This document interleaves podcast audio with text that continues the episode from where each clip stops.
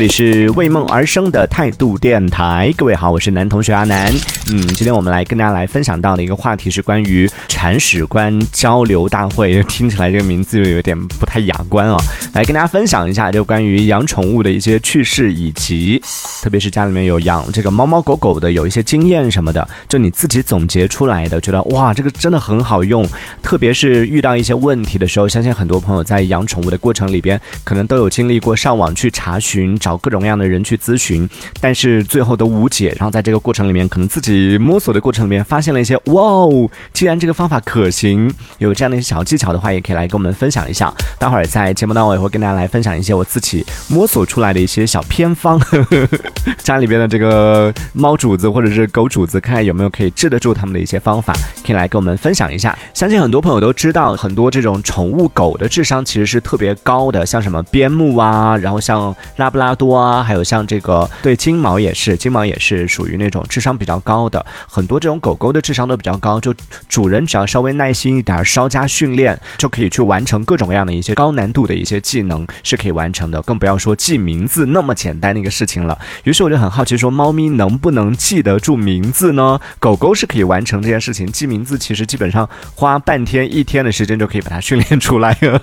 口出狂言。但是猫咪就有点不太。知道，因为像我养猫，我也。叫他，他也不会搭理，就看心情，有时候会搭理，有时候不搭理，所以我一一直不确定说他到底知不知道他的名字叫什么。直到最近有看到一个消息，就说有研究发现啊，这个家猫其实它也是能够记得住自己的名字的，而且它不仅能够记住自己的名字，它还能够记得住它的同伴的名字。当然，这个同伴指的不是说是其他的猫咪啊，是说就是作为铲屎官的我们，每天跟它在一起，它不只记得住它叫什么，它还知道我叫阿南。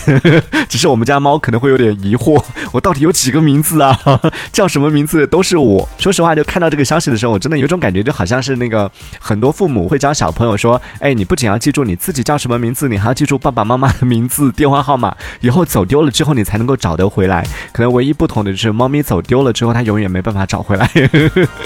他虽然知道你的名字，但是他没办法告诉警察叔叔你叫什么，没办法告诉警察叔叔你家在哪里啊。所以真的有没有瞬间就觉得好像家里面的小猫咪就像是家里面的小朋友一样，像是小孩一样？我不知道说到这里，在听节目的各位，如果有这个为人父母的一些朋友听到会不会不高兴？你居然拿宠物跟我们家宝贝来相比？实际上就真的在生活里边你会发现很多铲屎官，很多这种养宠物的一些朋友，真的是把自己家里边的猫猫狗狗当做是自己的小宝贝，也是当做自己的孩子一样的对待疼爱。所以我觉得这个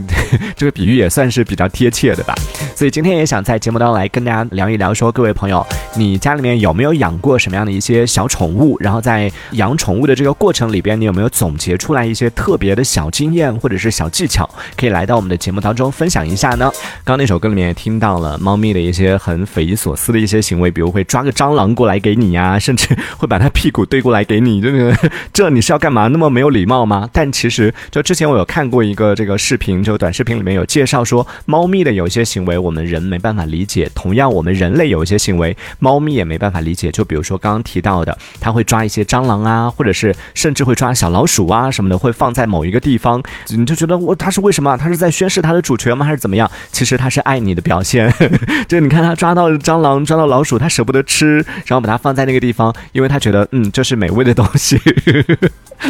讲到这一趴会觉得有一点稍微有点反胃哦，但猫咪它觉得这是很美味的东西，都会放在那个地方给你。而且很多人家里面养猫的朋友可能都会出现半夜会被猫咪吵醒的这样的一个行为。那为什么猫咪就是虽然说我们都知道猫是夜猫子嘛，就晚上不睡觉，早上就开始呼呼大睡，为什么它晚每天晚上都要来吵我们呢？除了它的生物节律之外呢，还有一个很有趣的一个解释啊，我也是看到有一个宠物博主在分享的时候说，其实猫咪它是属于夜行动物，就在它的基因当中。都是晚上是捕食的一个时间，所以呢，它每天晚上到了那个时间点，它就会起来叫你该出去打猎了。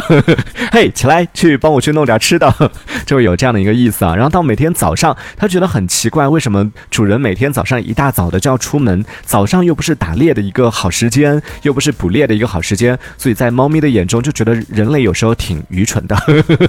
在这种时候你出去捕猎，所以你看每天晚上回来什么都没有吧，空手而归。了吧？在他们的眼中，我们就挺无能的。所以他才会真的是煞费苦心的，在每天晚上也是到那个时间点就开始起来叫你该去出去捕猎了，不要再睡了，不要错过捕猎的黄金期，或者这样的一些就是比较有趣的一些解说啊。当然，这个可能也是我们人类自己幻想出来的，给它赋予的这样的一些寓意。所以在听节目的朋友也可以来跟我们分享一下，说说你在养猫的过程里边或者养狗的过程里边有遇到什么样的一些好玩的事情，也可以来讲一讲啊。冯轩说，猫猫其实是知道的，就刚刚问到大家说，猫咪它到底知不知道我们？叫它的名字的时候，它能听懂吗？风轩说，其实是他是知道的，只是看它想不想理你。对我也有这种感觉，有时候它感觉听得懂，有时候就不管怎么叫它，它都不搭理你，我就觉得它故意的。那说到猫咪呢，正好有一个非常重要的一个信息要告诉大家。就我自己在养了猫之后，也明显感觉到，我觉得我可能已经中招了。所以在这里呢，要提醒在养猫咪的朋友，呃，如果你还没有这方面的问题的话，话要赶快引起重视了。就是大家养养猫咪的过程里面，有没有出现过眼睛会特别痒的这种情况？我自己有出现，然后我的家人也有出现过。后来就发现，哎，好像真的是每一次抱完小猫之后，自己的眼睛都特别痒。上网查了一下，就确实有很多朋友。在讲到这个问题，那刚好呢，最近有看到一个文章里边有说到，在国外进行的澳洲进行了一个调查，就发现每一百五十个澳大利亚人当中就有一个人患有眼睛的这个弓形虫这样的一个寄生虫，而且呢，据说这个寄生虫一旦就是感染上了啊弓形虫之后呢，是没办法完全的根治的。如果是比较严重的话，它可能也会引起我们就眼部的一些疾病，甚至影响到我们用眼。但是正常情况下呢，可能也没有太太大的这种伤害性啊。但还是要注意，弓形虫怎么出现的呢？当然也有可能是因为别的一些就不良的生活习惯造成的，而很大一部分的原因也是它主要的来源就是来自于猫身上，因为猫它在排便之后，它的粪便里边可能会存在这样的一些寄生虫，而猫咪呢，养猫咪的朋友都知道，它们排完便之后，它要自己去。进行清理啊什么的，这时候就会粘到它身上，然后我们人再去抱它，然后再去给它做这样的一些互动的时候，可能就会沾染上了这样的一个弓形虫。所以也要提醒大家，一方面是注意猫咪的卫生，然后同时呢，自己在抱完猫咪之后和猫咪互动完之后呢，要记得及时的去清理、洗手啊，或者做好这样的一些措施。但是说实话，道理我都懂，但是还没办法，就是保护好自己的眼睛，就是因为在日常生活里边很难做得到的一点是。不养猫的朋友会觉得，每一次在和猫咪互动完之后就应该去洗手啊。就你真的这样做的话，你会发现你一天不如就蹲在那个水池旁边好了，因为 你一洗完手，猫咪就过来，你要开始跟它互动，然后你要去洗手，洗完手它又过来了，就随时黏着你。基本上你人在哪里，它跟到哪里。在这种情况下，你要去做到像我们刚刚讲到的这个，还是有点点难啊。但是还是要提醒大家，要有这样的一个增强这样的一个意识。这个也是我们说到的，就看到了国外的一组。调查就通过这个视网膜的照片，就发现大概每一百五十个澳大利亚人当中，就有一个人患有眼弓形虫病这样的一个疾病，就是因为这个家里边养猫咪，养猫这是其中之一啊。当然还有一个原因，是因为像澳大利亚的话，可能有比较多的一些野猫，然后它也会到处跑啊什么的，也存在一定的这种感染的风险，所以这个也是有一定的这种情况在当中啊。但也要提醒在听节目的朋友，如果家里面有养猫的话，要特。别注意这样的一些问题，定期的给猫咪来进行打虫也是有必要的。然后关于猫咪洗澡这个事情，我倒是想问问在听节目的朋友，如果你们家有养猫咪的话，你们家一般是多久洗一次澡啊？以前我以为说猫咪是不是应该至少半个月、一个月应该洗一次吧？包括就是那个宠物店，因为宠物店它要收你钱嘛，它肯定恨不得你每个星期都去洗，所以他会告诉你说差不多，嗯，还是要洗勤一点。但我专程关于猫咪洗澡这个问题，我专程上网去搜了一下，知乎上我看到有一个朋友的回。答惊到我了，就是在那个关于猫咪到底应该多长时间洗一次澡的问题下边，有一个高分回答是什么？猫咪居然要洗澡？我养了十三年猫，第一次听说这件事情。不是说猫咪自己会洗澡吗？为什么还要人给它洗呢？我看到我瞬间就放心了，我们家半年没有洗了，应该还好吧。好，所以也欢迎在听节目的朋友可以来分享一下，这猫咪到底多长时间洗一次澡是比较好的？因为我也看到网上有科普的这个文章也说到，就有一种说法，其实猫咪不像狗一样，因为狗狗它是经常出去遛，经常会到处去跑啊什么的，会比较脏。但猫咪因为长时间在家里边嘛，而且它自己每天都不停不停的会清理自己身上的一些污垢，所以总的来说它还算是比较干净的。而且猫咪如果经常洗澡的话，我之前有听到很多就是关于猫咪洗澡会对它带来的一些伤害。呃，我我印象比较深刻的是会有一个应激反应，因为它比较怕水嘛，不喜欢洗澡，所以你给它洗澡，经常洗澡的话，每一次对它来说都是一个非常痛苦的一个过程，久而久之可能会影响到他的情绪。这些其实我自己也有感受啊，就我们家每一次啊带猫咪去洗澡回来之后，它的情绪都非常低落，呃，会持续一段时间。所以嗯，我也是以这个为理由，给自己的懒惰找了一个冠冕堂皇的理由，就以这个为理由就可以少给它洗澡了。那也欢迎在听节目的朋友了解这方面知识的朋友可以来分享一下。欧说什么？我没有听错吧？猫咪可以活到十三岁？重点是没有洗澡，可能要没洗澡的猫咪活得比较久吧。感觉这个主播在节目里面造谣，没有没有，就是猫咪活十三岁应该很正常吧？我之前在短视频平台上有看到有一个阿姨家养的狗狗活到了二十几岁，最关键的是。不是偶尔一只哦，而是他们家据说他们家养了两三只吧，都是活到这种二十几岁的年纪，这真的是刷新了我对狗狗的认知，都年纪都比我大了，我觉得太太夸张了。当然里边也分享了，就为什么他们家狗狗可以活那么长的一个寿命，哇，真的我看他的生活过得比我健康多了，每天要保证几个苹果，然后胡萝卜什么的各种各样的一些蔬菜，各种营养什么的谷物什么的，必须需要吃到一定的量，然后包括肉类。必须要严格的控制脂肪的一些摄入啊什么的，然后包括运动量什么的，哇！除了这些正常的，我们经常能接触到一些比较寻常的一些营养之外，还有像蓝莓保护他的眼睛，这我们都知道蓝莓保护眼睛这件事情，但没想到他是坚持每天吃蓝莓，我就觉得，呃，真的过得比我还精致。所以人家这个长寿也是有一定的原因的。说到底，还是不管是我们的这个宠物，还是我们人类，都是健康的生活习惯，是保证我们生命可以健康长寿的一个根本。那说回到这个猫咪的问题，风轩说他说是的，猫我们家猫咪就是从来没有洗过。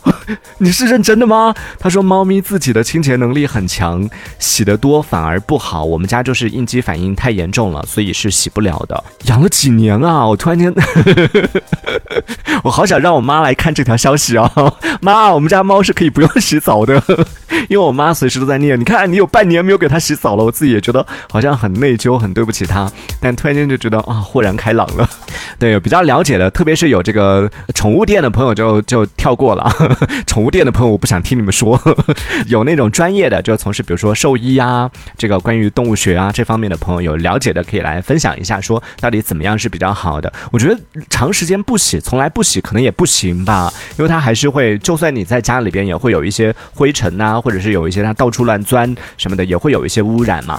那当然，我们今天聊到这个关于养宠物这个话题，我也是本着坦诚的一个态度来跟大家。首先，我觉得要先跟大家交一个底儿啊，就是我自己有曾经有过一个误区，我相信很多朋友可能都有过这个误区。我们家现在是养着一只三岁半的一只呃小猫咪，然后说实话，就在养它之前，我真的从来没有想过说自己会养猫，因为我之前是养狗的嘛，我们家养了可能有五六七八只狗，呃，不是同时养啊，就养过很多狗。我我我也不知道是从哪里。来的这种刻板印象，我就觉得好像养猫的和养狗的就像天敌一样，是属于那种 就是一山不容二虎的那种状态。所以我自己曾经也一度就对养猫这件事情会有一点点排斥。就以前我会觉得，你看养狗狗多好，狗狗又热情，对不对？然后又粘人，就不像猫一样随时冷冰冰的，还不让人靠近它。我承认，确实是以前读书太少了，短视频刷刷的太少了，所以就不太了解，对猫咪有很多误解。后来当我开始养猫了之后，才发现哦，原来猫咪和这个狗狗它是可以和平共处的。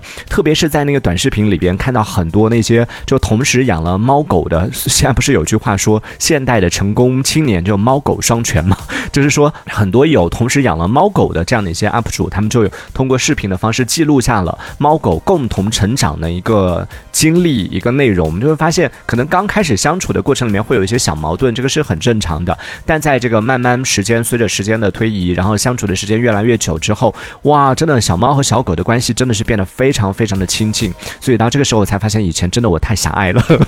原来猫狗不和的这个设定真的是我们一厢情愿想象出来的。我相信此时此刻在听节目的很多单养猫或者是单养狗的朋友，可能都会有这样的误区，觉得说我们家养了猫就不能养狗，或者觉得养了狗就不能养猫，或者两个会打架呀什么的。但其实说实话，就如果真的是会打架的那个猫猫狗狗的话，就算它猫和猫或者狗和狗在一起，它都会打的，并不是因为物种的原因啊。如果说主人好好的去做一些引导的话，其实猫猫和狗狗也是可以很融洽的来进行相处的。而且在养了猫之后，我又打破了一个就是对猫咪的一个错误的认知，就以前可能接触的都是一些流浪猫，就会觉得好像因为它们对人都会比较有警惕性嘛，不太容易亲近人，所以就会总会觉得说猫咪都是冷冰冰冰的那种感觉，甚至有人觉得猫咪有点阴森的那种感觉啊。但其实当自己就真的开始养了猫之后，才发现哦，原来猫咪也是很粘人的，就随时不管你人在哪里，它都会跟到哪里。然后你没有注意到它的时候，它可能还会跑过来蹭你一下，挠你一下，就跟你撒个娇啊什么的，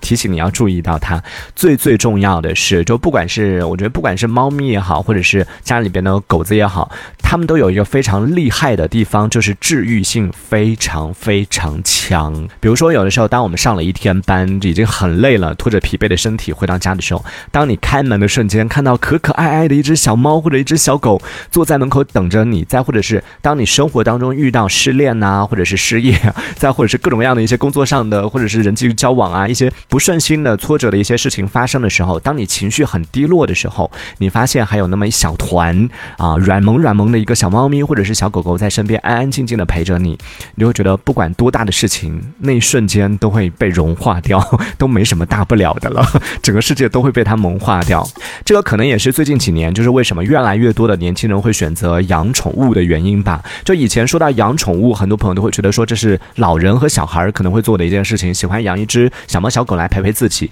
但是现在很多年轻人也开始选择用宠物的方式来陪伴自己，就希望在生活里边为自己寻找一个同居密友，然后最后选择的是一只小猫或者是一个小狗，也不知道这到底是一件好事还是一件稍微有点凄凉的事情。人的陪伴最后变成了需要宠物来进行完成。当然，也欢迎在听节目的朋友可以来和我们分享一下，如果说你也有养了各种各样的小宠物的话，有什么样的一些养小宠物的心得？特别是你在实际的这个和小宠物的相处过程里边，你总结出来的一些经验，就在网上可能你自己也去查了很多，然后最后也没有查到的，自己总结出来的这种属于独家的小技巧，也可以来到我们的节目当中和我们分享一下。今天就是铲屎官交流大会，听起来这个名字会有一点点不太雅观，但是呢，嗯，也是一个非常实用的一个内容啊。因为今天讲到话题，可能相对来说不会那么高效，对，因为我们之前做节目的时候追求的都是可以在最短的时间里边可以给大家传递出最多的有效信息，但今天这个主题我觉得实在是太软萌了，所以可能不会那么高效，只是希望和大家一起来分享交流一些关于养宠物的心得或者是经验。当然，对于那些没有养过宠物的朋友，正在考虑要不要养宠物的朋友，待会儿我也会跟大家来讲到一些你需要考虑的问题，想清楚之后再决定说要不要养宠物这件事情。上一趴我们说到了关于现在对于成功青年的一个定义，就是猫狗双全。看到冯轩说这里这里这里，猫狗双全的人在这里。嗯，我们上一趴也说到了关于这个猫和狗，就是很多朋友会觉得好像有点天敌的感觉啊，有点不太能相处的过程这种感觉。但我从来都不觉得猫和狗是天敌，只是说双方可能需要一个适应的过程。只要两个就是很好，这个猫和狗很好的进行相处的话，还是可以进行就生活在一起也是没有问题的。对这个你看也是实践出真知啊，只有真正的养过了猫猫狗狗之后，才能够啊总结出来的，才能够发现的以前的一个误区。那接下来也要跟那些就想要养猫狗，或者说想要养各种小宠物，但是之前没有过这类经验的朋友，想要分享一些我自己总结的一些小经验吧。首先呢，我觉得其实很重要的一点啊，就对于那些没有养过猫猫狗狗各种宠物的朋友，可能现在突然间的蠢蠢欲动，想要养这些东动物，可能都是因为看了某一个短视频。现在真的短视频害人呐！在刷短视频的时候看到那些可可爱爱的萌萌的那些猫咪，或者是小狗或者小宠物的时候，再或者是看那些什么各种各样的一些宠物类的电影，哇，从电影院里面哭着出来，然后就我当下我就要养一只狗，就要养一只猫来陪伴自己，很容易。或者再或者是去朋友家做客，看到别人家的这个小宠物很可爱的时候，这种时候就真的很容易让大家就萌生出来想要养一只小宠物的这种想法。但是各位朋友，如果说你之前没有养过宠物的话，在做这个决定之前，一定要三思而后行，因为我们在养宠物之前要考虑的问题非常多，而且身边真的有见过非常非常多那种一时心血来潮、突发奇想买了一只小宠物回来，结果养两天发现啊，怎么跟我想象的不一样，就没有自己想象那么简单，并不是说平时只要撸撸它，然后喂喂它就可以了，并不是的。比如说像养小狗的话，你还要每天去遛它，真的是每天遛，而且不止一次。其实我自己养狗已经算是养的比较糙的了，但至少可以保证的是，就早一次晚一次，这个是要保证的。比较勤一点的那些是中午还要遛，然后一天至少要遛出四次、五次，这样保这个才其实这个才正确的。因为现在在城市里边养这种，呃，像狗的话，它的运动量需求其实是挺大的。日常生活里面把它关在家里边，其实它没有太多的活动空间，所以它运运动量是达不到的。实际情况也是很多朋友因为工作的原因，也没有太多的时间可以去遛它什么的，所以这个其实也是需要考虑到的一个问题吧。而且有一个事情非常重要的，就是养了宠物之后，特别是养那种比较大型的，像金毛啊、拉布拉多啊这一类的这种宠物的话，你就基本上没有可以夜不归宿的机会了，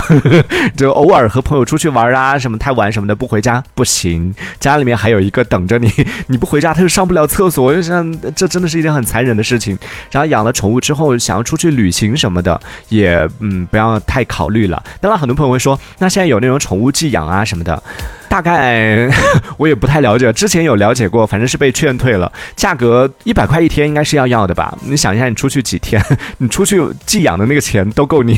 就是那个来回的机票了。所以这个也是一个需要考虑的问题。基本上是养了宠物之后的，呃，如果是小宠物还好，你可以寄养在朋友家什么的这一类啊，或者家人帮你带一下什么的。但如果是这种大型的，因为我们家养过大型的这个拉布拉多，养过算是比较大的这种狗狗，家里边老人也没办法帮你去遛它，所以这个也是需要考虑的一个问题。养了它之后的大概十几年之内，你就不要考虑有太自由的这个时间了。然后除此之外呢？包括对，还有它洗澡，洗澡也是一个问题。就就上半趴我们解决了，养猫是不用洗澡的，但养狗你就得洗澡，就算再不勤，你半个月一个月还是得洗的，是吧？然后还有像生病了之后，还要带它去看医生。然后包括就是你刚接回家的小宠物，可能刚回到家那段时间是最抓狂，也是很多朋友最容易放弃的一段时期，就是因为宠物换了新的环境之后很不适应，就可能出现半夜会吵闹啊什么的，然后可能会出现你的邻居投诉啊什么的。然后包括就就像上班族的话，你每天本来就已经很辛苦了，晚上他一吵一闹，你就睡不了觉，就像是一个爸妈带着个新生儿一样，就晚上你又睡不了觉，然后早上又要工作，你会觉得整个人的状态每天都处于那种浑浑噩噩的状态，持续一段时间之后，可能你就会开始萌生想要放弃的这种念头了，这个也要考虑到的。然后还有像宠物它的一些这种啊如厕的一些习惯，一般情况下就是像你看到别人家很规律的拉两次、拉一次，它都是已经形成了就是这种习惯了之后，在养成好习惯之前，它可能每天会在家里面拉五次、拉十次，都是有可能的。然后你得不停不停的去给它打扫，同时呢，就是你想就是宠物现在关在我们在城市里面养它，本来它的活动范围就很小了，那你去上班的时候或者人不在家的时候，你是把它关着呢，还是放着呢？如果关着的话，每天本来就已经空间那么小了，把它关在笼子里，就它基本上没有。可以活动的这种空间，就觉得太可怜了。放着呢，每天回到家就像是家里面就像是进了小偷一样，也是让人很抓狂的。所以听到这里，各位之前没有养过宠物，正准备入手的朋友，想问问大家，你确定吗？你愿意吗？所以真的建议那些想要养宠物的朋友，在做这个决定之前，一定要提前了解清楚各种各样的一些情况。当然，我在这里跟大家分享这些内容，也不是告诉大家说都不要养宠物，并不是这样啊。毕竟在养宠物的过程里边，其实作为铲屎官的我们，就作为主人的我们，确实需要为宠物付出很多的，不管是身体上的还是心理上的这样的一些做一些付出吧。在这个过程里边，其实也是互相的。你为它付出的越多，然后你从它身上能够获得的这种嗯反馈给你的快乐，就当你收获到一只啊干干净净的，这个我就没有收获到了，又没有付出。当你付出了很多，让你得到一个很听话的，然后也是很贴心、很暖心的这样的一个小棉袄的时候，你会觉得很开心，对不对？从他身上也会得到很多的一些快乐。特别是家里边有小朋友的那种家庭，我觉得养宠物，从小养宠物也是可以培养小朋友的这种爱心，也可以让小朋友就学会在和宠物相处的过程里边。当然，这个是需要家长的这个教育在当中啊，不是说丢给他一个这个宠物让他自己相处，也会有很多错误的一些行为。你必须要让他知道，在和宠物相处的过程里边，学会去照顾宠物，然后慢慢的去培养孩子的这种爱心。我觉得这个其实也是挺有效的。那从这个角度来说呢，其实养宠物也算是一个好处挺多的一件事情吧。当然，在养宠物的过程里边，相信很多朋友都有遇到过一些各种各样的一些问题，特别是一些新手就刚养宠物，然后没有太多的经验的朋友呢，也会有很多无所无所适从的一个过程啊。所以在这个里边，待会儿我也跟大家来小小的分享一下吧。也欢迎在听节目的朋友，如果说你们家也有有养了各种各样的宠物，然后你也有一些心得可以来分享的话，也可以发送消息来参与我们的互动。接下来我就要跟大家分享一些 私藏的。你看，最近我真的经常拿私藏的各种歌单呐，私藏的各种这个宝藏 UP 主啊，然后今天要拿私藏的养宠物的小经验来跟大家分享了。其实我今天私藏这些东西呢，它不算是特别大的，可以帮你解决大问题的。但是对于养宠物的朋友，遇到这些问题也是特别棘手，也是特别烦躁的。如果能帮你解决掉的话，我相信你的幸福感也是会大幅度的提升的。所以我就来主要讲几个，就是我在养猫咪的这段时间遇到的一些问题，以及我自己总结出来的一些小经验啊。首先。对于很多这个新手铲屎官来说，养猫咪之后可能遇到最大的问题就是，我刚养猫的时候，我们家也是因为这个问题，哇，感觉好像都不想回家了。因为我们家是猫咪是养在客厅里边，直接养在家里边。像有的朋友他可能是养在阳台上啊，他厕所在阳台啊什么的，还好一点，就不会让家里面味道那么大。但我们家直接养在客厅里边，那个味道啊，真的都想要放弃这个家了。但最后还是坚持挺过来了。一方面是时间可以冲淡它的味道，就所谓的久闻不臭。还有，就也为了解决这个猫的便便的臭味的问题，我也是试了很多方法。即便你买很贵的猫砂，我真的试过那种很贵的猫砂，就要臭它还是一样的臭，还是没用。所以为了解决这个问题，我也是试了很多办法啊，包括什么空气清新剂啊，还有除味剂啊，什么这些我都用过。但是在真的在除这个猫咪的。便便的这个臭味的问题上，非常的 杯水车薪，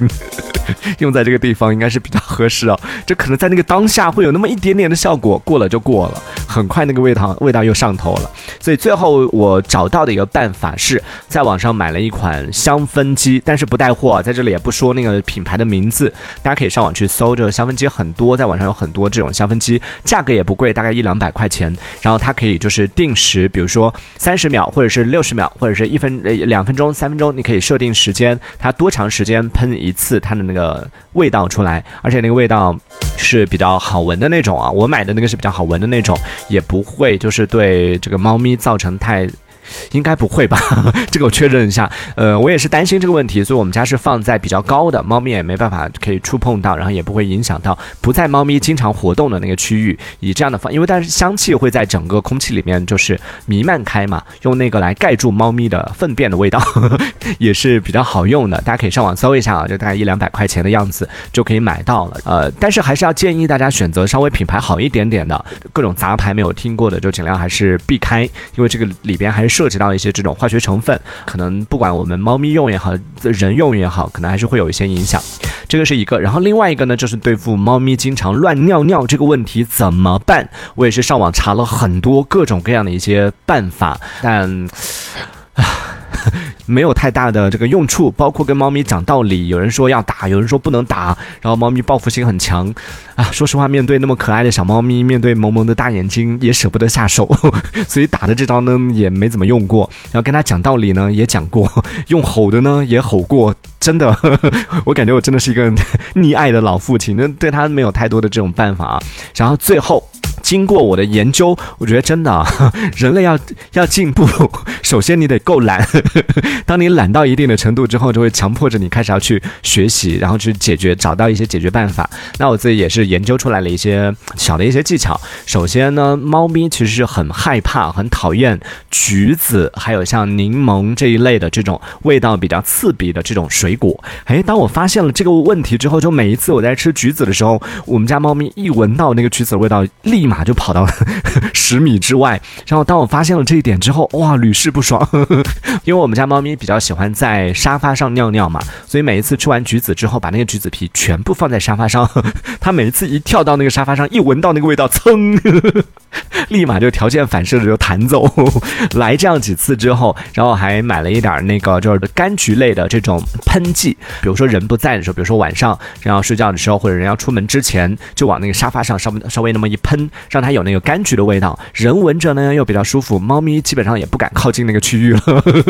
但是应该还算是比较健康吧，像我用不到这些东西，我也没有直接对着猫咪喷，然后呢，它就只要不要靠近那个地方，它也不会靠近，所以我觉得应该还算是比较健康的吧，应该对它也不会有这种就是造成什么伤害的。当然，如果有比较了解的，如果我有做的不对的这个地方，也欢迎大家这个了解的朋友可以来进行一个指正啊。风轩他说我都是把猫的厕所放到阳台上的，所以没有这个烦恼。好，这个是我自己就是自己在养猫的过程当中总结出来一些小小的一些，就不是什么大问题。但是如果大家有这方面的问题，遇到这种情况的话啊，解决了其实也是比较好的，幸福感会提升的这样的一些小技巧，分享给大家。如果大家还有更多的一些技巧想要分享的话，也可以来跟我们，也可以发送消息过来参与我们的互动啊，我也会在节目当中来和更多的朋友来做更多的一些分享。这一小节我们暂时先聊到这里，喜欢我们节目的朋友别忘了订阅关注。这里是为梦而生的态度电台，我是男同学阿南，我们下次接着聊。